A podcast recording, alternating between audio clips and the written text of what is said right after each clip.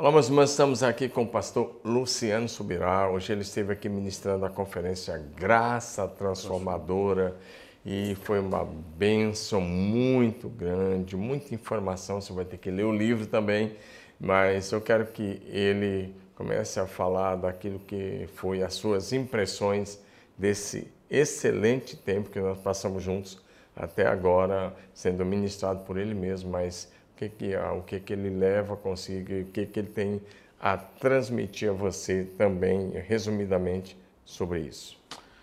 Bom, Domingos, primeiro foi uma alegria, um prazer estar com, com vocês. Três anos atrás nós fizemos o Impacto da Santidade aqui, né? E foi dessa primeira conferência que acabou nascendo essa outra da graça. Porque eu gastava na época uns 40 minutos, pelo menos, só tentando explicar o como a graça era uma força capacitadora que tornava possível viver a vida de santidade e de, e de obediência. E eu dizia, puxa, é, por mais que eu gastasse uns 40 minutos falando disso, a sensação que eu tinha que era atropelar demais e, e, e que eu precisava tentar montar o, o quebra-cabeça doutrinário do todo. Então, depois, quando eu comecei a escrever o livro da graça, que acabou ficando maior que o do impacto da santidade, eu ficava num desespero, porque o impacto da santidade eu falava em média três horas, né? Quer dizer, como nós vamos fazer isso? Mas a gente conseguiu fazer uma versão um pouquinho menor. Hoje foram duas horas e meia aqui, mas a ideia é montar esse quebra-cabeça teológico em ordem lógica e cronológica, mostrar toda a construção. Então a gente começa mostrando no Antigo Testamento toda a preparação da chegada do Evangelho, né, por meio da lei que tinha caráter profético e que justamente por ter caráter profético, ela chegaria um momento onde passaria pelo que Hebreu chama de revogação, né? chama de reforma, é, mas a gente vai construindo aos poucos aquela preparação para depois a, a conclusão, o arremate, mostrar que a graça não é só perdão, não é só remoção da condenação, tudo isso, Deus seja louvado, faz parte do pacote, mas ela é uma capacitação para a obediência. E é gostoso ver o povo como hoje, duas horas e meia, três de reunião, né? duas horas e meia da palavra, você vê, ninguém levanta, ninguém conversa. É, você avisa que vai acabar aquela expressão de já, né? E foi, foi muito precioso. Para mim, o entendimento da graça hoje é uma, uma chave. Paulo diz em, em Colossenses 1, a partir do verso 3, que ele era grato a Deus desde que ele ouviu da fé que eles tinham. Eu gosto dessa expressão porque não é só falar desde que eu vi que vocês têm fé é a fé que vocês têm, o amor para todos os santos. E começa a falar de uma qualidade de evangelho. No verso 6 ele diz: o evangelho está crescendo e frutificando entre vocês, como em todo o mundo. Ele diz assim: desde o dia que vocês ouviram e entenderam a graça. Então, um dia eu estava diante desse versículo meditando e falei: poxa, as pessoas precisam entender a graça. Ela não é uma desculpa para pecar. Ela, ela não é cúmplice do pecado, ela é um antídoto. E esse entendimento me abençoou muito. Eu fico feliz de estar dividindo isso com, com a igreja. Já fizemos em torno de 140 conferências e passamos em torno de 120 mil pessoas ensinando essas verdades. Eu estou muito empolgado. E vai continuar por mais tempo ainda sobre isso, né? É, esse, esse e... ano eu não estou pegando tão forte como foi no, no, ano passado. Ano passado era minha missão, né?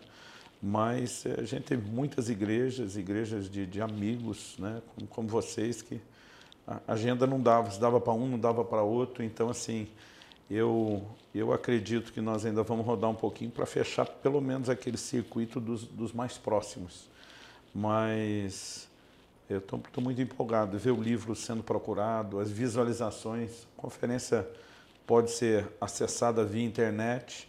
É, só o pessoal bater lá no, no YouTube, Conferência Graça Transformadora, a gente colocou uma dessas gravações é, é, à disposição, mas eu sempre digo para as pessoas, mais importante do que só o que ela vai ouvir, é que a gente tenta convencê-la a ler o livro. Tipo assim, eu tenho que parar e estudar o assunto, e eu acredito que essa cultura, esse novo nível de entendimento vai fazer a diferença. E a, a, igreja, não só a igreja brasileira, mas da Europa e dos Estados Unidos, boa parte da igreja está sendo abençoada através dessa ferramenta que Deus te deu. Sendo, é. Como é que você está vendo isso? Em Portugal, a gente conseguiu fazer muitas edições, porque não tem a barreira da língua. Estados Unidos, é, é, eu já fiz menos edições, mais para brasileiros, porque assim hoje o desafio duas horas e meia com tradução fica algo. É, então, os pastores, eu estive no Canadá em fevereiro, estavam dizendo, cara, nós precisamos fazer isso para a igreja canadense. E eu falei, gente, nós vamos ter que achar uma forma que não seja cinco horas de, de reunião, né? Com, com, com tradução. É, o livro vai ser traduzido para o inglês e para outros idiomas. O inglês é uma, uma, uma prioridade para nós, mas eu fico pensando como a gente pode ajudá-los com a conferência. Mas talvez achar um formato um pouquinho mais resumido, que não seja tão detalhado, mas a gente está tá pensando em como fazer isso, porque os poucos brasileiros que têm acesso ao português, mas também vivem fora e compartilham com outros o que eles ouvem, a gente percebe que é um interesse muito grande. Né? É, esse teu livro é o livro mais vendido de todos os que você já escreveu? Eu creio que sim. Nós estamos chegando perto de 300 mil exemplares só com ele. Então, eu acho que ele está na frente. Eu não tenho os números atualizados do Até Que Nada Mais Importe, mas Até Que Nada Mais Importe deve estar em torno de uns 200, 200 e poucos mil. Então, eu acho que esse talvez seja o, o, o mais vendido e o que eu tenho chamado de a obra da minha vida. É, nenhum outro livro eu gastei tanto tempo estudando, pesquisando, meditando, orando, consultando outros mestres, como eu fiz com esse material. Então, assim, foram quase cinco anos. Né? Eu, eu tenho livros, o livro sobre jejum eu escrevi em 40 dias, durante o tempo do jejum.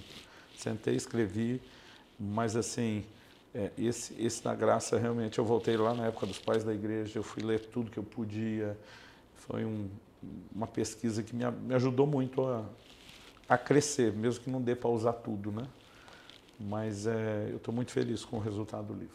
Ah, nós somos muito gratos porque o teu livro restaura muitas verdades sobre a graça de Deus e também restaura aquilo que muita gente tem feito como distorção hum. sobre uma graça liberal, uma graça irresponsável. irresponsável. Quando, olha, quando a gente olha para a graça, é uma graça com responsabilidade, né?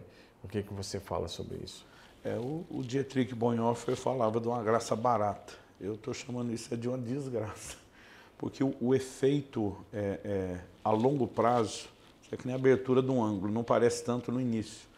É, às vezes a, a igreja ela, ela vai, ela transita entre extremos. Então, muitas vezes, do zelo de santidade nasce um movimento legalista e religioso. Né? Mas aí depois, para combater aquilo, parece que é como se o pêndulo fosse lá para o outro lado e a tendência, porque os dois extremos que roubam a graça, um é o legalismo, mas o outro é o liberalismo. Né? E parece que é sempre uma disputa entre um e outro.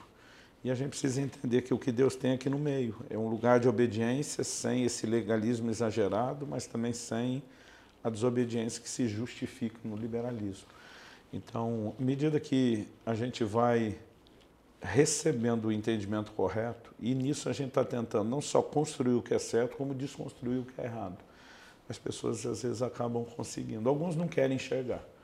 E tem uma nova geração, o debate deles é emocional, não é mais lógico. Uh, às vezes você argumenta, argumenta, o cara não tem mais o que falar. Aí o cara fala assim para você: Não, mas eu não acho que é isso. Eu digo, mas por que não? Por que não? Então, assim, é só, tipo, é só porque eu não quero que seja. Então, em situações assim, eu, eu não me estendo muito. Mas quando você vê que tem muita gente é, que a motivação é sincera, ele está mal instruído ali, mas ele, ele quer viver o melhor de Deus, ele quer agradar a Deus. Então, às vezes, com alguns desses a gente conversa um pouquinho mais. Eu tenho visto muita gente pegar o, o caminho de volta. Isso é muito bom. correto. Ótimo. Só para a gente encerrar agora esse bate-papo e próximos projetos. O que está no teu coração? O que, como é que você está vendo? É, qual, eu queria que você falasse duas coisas. Número um, qual é a leitura que você está fazendo da igreja brasileira no atual contexto que estamos vivendo? Número dois, quais são os próximos projetos que estão vindo aí? Quais são as próximas conferências que depois, essa não vai parar, mas ah, vai ter novas, um spoiler aí do que está vindo. Então vamos lá. Em relação à igreja, eu acho que o que Deus está fazendo é lindo. É, falar nível de, de Brasil primeiro, porque assim, eu fiz isso em 2019, depois 2021 com a pandemia parei, 2022 fiz de novo, que foi percorrer o Brasil todo, todos os estados no ano. É, então assim acaba que você vê muita coisa que não não está assim, não está aparecendo na nossa mídia de internet, nos nossos círculos, mas tem muita gente boa, Domingos, Graças muita gente boa. Outro dia um cara falou, é, o senhor viajando deve conhecer muita coisa ruim. Eu falei, mas é, eu conheço mais coisa boa. Amém. Por quê? Para mim, o, o, ministério itinerante ele não pode ser uma aventura. Então, assim, eu particularmente nunca fiz isso e, e, e nunca vou fazer. Aberta a agenda. Né? Eu, não aceito, eu não atendo o convite de quem eu não conheço. Então, assim, para mim, ou é amigo ou amigo de amigo. Então, por exemplo, eu tenho pessoas que eu atendi porque você pediu. Né? E quando te conheci foi porque outro amigo apresentou. Isso protege você, porque às vezes tem um cara que começou a igreja de uma forma errada, deu um racha, está pregando bobagem, vivendo errado e te chama, você vai atender, você, você acaba respaldando. Quer dizer, toda a credibilidade do que você construiu, você transmite para um cara que não pode e a, a falta de crédito dele vem para cima de você porque fala, ah, estava associado. E esse é um dos motivos. O outro é, é não dá mesmo para atender todo mundo, tem que ter filtro. Mas nisso a gente tem visto uma coisa linda que Deus está fazendo. A igreja está crescendo no Brasil em todo lugar. É, tem gente que está lá fazendo o trabalho dele no canto dele, ninguém sabe, ninguém está celebrando, ele não está na mídia, ele não está fazendo propaganda. Assim, a igreja está crescendo. E quando eu falo crescer, não é só números, a gente vê um amadurecimento acontecendo na vida dos líderes. Há muitas redes ministeriais ajudando pastores para que eles não caminhem sozinhos, dando ferramentas. Eu estou muito empolgado com o futuro da, da igreja brasileira. Não podemos tapar o sol com a peneira, tem muito problema. Eu acho que Deus vai expor ainda muita sujeira, dificuldade. Nós vamos ter que arrumar muita coisa, mas eu estou empolgado com o que Deus vai fazer. E quanto mais eu viajo os outros países, mais eu valorizo o que nós estamos vivendo, o nosso momento, porque assim é especial. Eu tenho ouvido de muitos líderes na Europa, eles dizem, olha, economicamente vocês podem ter, ser terceiro mundo mas espiritualmente para nós vocês são o primeiro mundo. Amém. Né? E muitos deles estão falando, durante muito tempo os olhos do mundo tiveram sobre os Estados Unidos, né? que saía na, na vanguarda, tinha os movimentos de Deus, tinham recursos, tinham muitas condições que os favoreciam. Mas hoje o pessoal tem dito, olha, o crescimento que a igreja brasileira vive, o nível de revelação da palavra, o nível de louvor e adoração, quer dizer, hoje é um, um pacote completo. A gente tem muito que aprender e crescer, mas já estamos podendo compartilhar. Então, com o que Deus está fazendo, eu estou empolgado. A segunda coisa que você me pediu sobre os spoilers, o que vem. É, em relação a livro, eu sempre estou escrevendo livro. Como diz o livro de Eclesiastes, de escrever livro no afim. Você já está entrando nessa também, né? É, é, é, é um atrás do, do outro. Mas eu estou escrevendo dois materiais que eu estou bem empolgado com eles. Um deles, eu acho que está mais ou menos uns três quartos do, do livro pronto já. Ele chama O Poder da Vontade ele vai ser só sobre livre-arbítrio e responsabilidade humana. Uh, e um outro material que estou escrevendo é um assunto que eu conversei com, com você, o Davi, hoje na hora do, do almoço, que é sobre o cuidado do corpo. Nos últimos anos, Deus tem me corrigido muito e comecei a escrever tudo que eu estou aprendendo, tudo que eu comecei a enxergar na, na Bíblia. Então, talvez os livros saiam mais depressa, sejam esse. Agora, no final do meu último jejum, eu tive uma experiência com Deus de um assunto que ele me fez entender. Eu nunca li isso em lugar nenhum, nunca vi ninguém falar, explicar, mas eu tive uma aula. Eu, eu, eu, eu brinco que eu fui para Nárnia, né? aquela coisa de onde é que eu vim parar. Né? Eu, eu achei que tinha passado 10 ou 15 minutos e eu pedi para o rapaz que ia gravar um, um vídeo, ele estava pronto na minha frente, falei, só um instantinho, deixa eu anotar algo aqui. Aí eu virei para ele e falei, pronto, vamos. Na minha cabeça, pensei que tinha 10 minutos. Aí ele fez uma cara diferente um negócio diferente. Você falou, o que foi? Não, nada, professor. Um cara muito educado, assim. Eu falei, não, foi não, não, não, desculpa. Eu falei, cara, eu, desculpo, mas eu preciso saber o que é. Aí ele olha para mim e falou, você ouviu que oração? Eu falei, não. Eu olhei, ele tinha chegado às duas. Eu acho que levou 20 minutos para arrumar o equipamento. Exagerando, vamos jogar meia hora. Era cinco da tarde. Eu fiquei duas horas e meia num lugar que eu não vi, não me parecia dez minutos. Mas alguém me deu uma aula por isso que eu ficava anotando, explicando a lente do Novo Testamento com a qual você tem que ler o Antigo.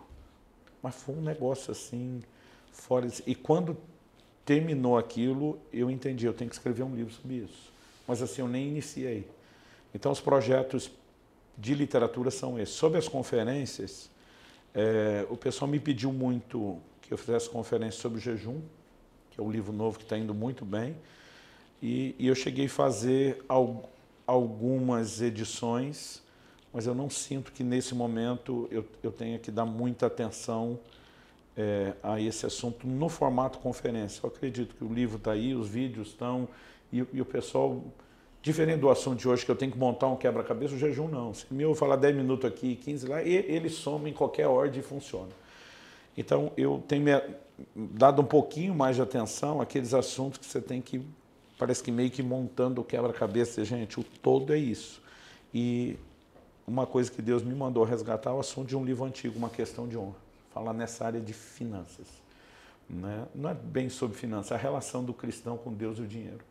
Eu acho que essa é uma, uma edição da conferência que, que vai ser um pouquinho mais levando a igreja a entender não só contribuição, não só mordomia, mas uma visão que é mais do que só adoração, de fazer distinção, de dar a Deus um lugar diferenciado e não a mamon. Então, assim, para isso, a minha menor versão vai umas duas horas, mas eu precisava de um pouquinho mais de três. Então, em alguns lugares eu estou fazendo um teste. As duas noites, é, é, muito mais difícil porque dobra o nosso trabalho e o tempo fora de casa. Ou tipo um sábado à tarde, mas é, é um assunto que talvez daqui a pouco a gente converse sobre ele. Ótimo, quero te agradecer por esse tempo aqui. Depois de duas horas e meia você ministrando e estamos aqui gravando até essa hora. Muito obrigado. Obrigado pela presença aqui. Obrigado por honrar os nossos colegas. Eu fiz uma agenda aqui em mais três lugares, né? É. Você vai estar falando em quatro lugares aqui da região. Queria te agradecer demais e foi uma honra para nós, uma alegria te receber mim aqui. Também. Muito obrigado. Para mim também, um privilégio, uma alegria. Fiquei muito feliz de conhecer hoje a, as novas instalações que a PIB de, de Marília está para entrar, uma estrutura onde com certeza vocês vão viver o cumprimento de tudo aquilo que Deus tem falado, prometido. A gente tem celebrado aquilo que Deus tem feito e como diz o, o nosso querido Abe Uber, sabemos que é só o começo. O melhor ainda está para acontecer. Amém. Amém. Obrigado, pastor. Amém. Glória a Deus.